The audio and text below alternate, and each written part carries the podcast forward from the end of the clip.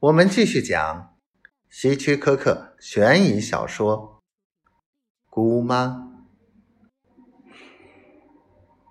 不过，你对这事儿必须看开。每天都有失业的，也有找到工作的。就像将军生前常常说的：“愿意做牛，不怕没田耕。”这扇门关了，那扇门开了。如果将军在这里的话，他会告诉你，把这件事当做一个找到更好工作的契机。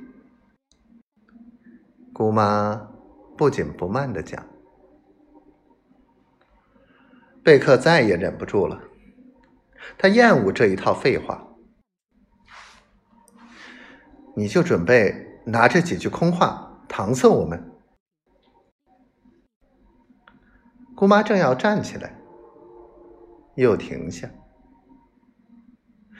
他看着他，两眼冷冷的，平静的说：“你知道，我已经怀疑，我住在这里很讨人嫌。你们让我住下，是有所图的。”朱莉用手肘碰碰贝克，甜蜜的笑着说：“姑妈，你说我们图什么呢？图我的钱。”姑妈直率的说：“也许我不该来。如果我穿着破衣服来，会受欢迎吗？”非常欢迎。朱莉热情地说：“请相信我的话，我们的确爱你，爱你的人。”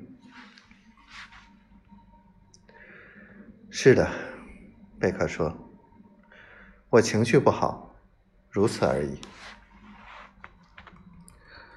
姑妈看看他，又看看朱莉。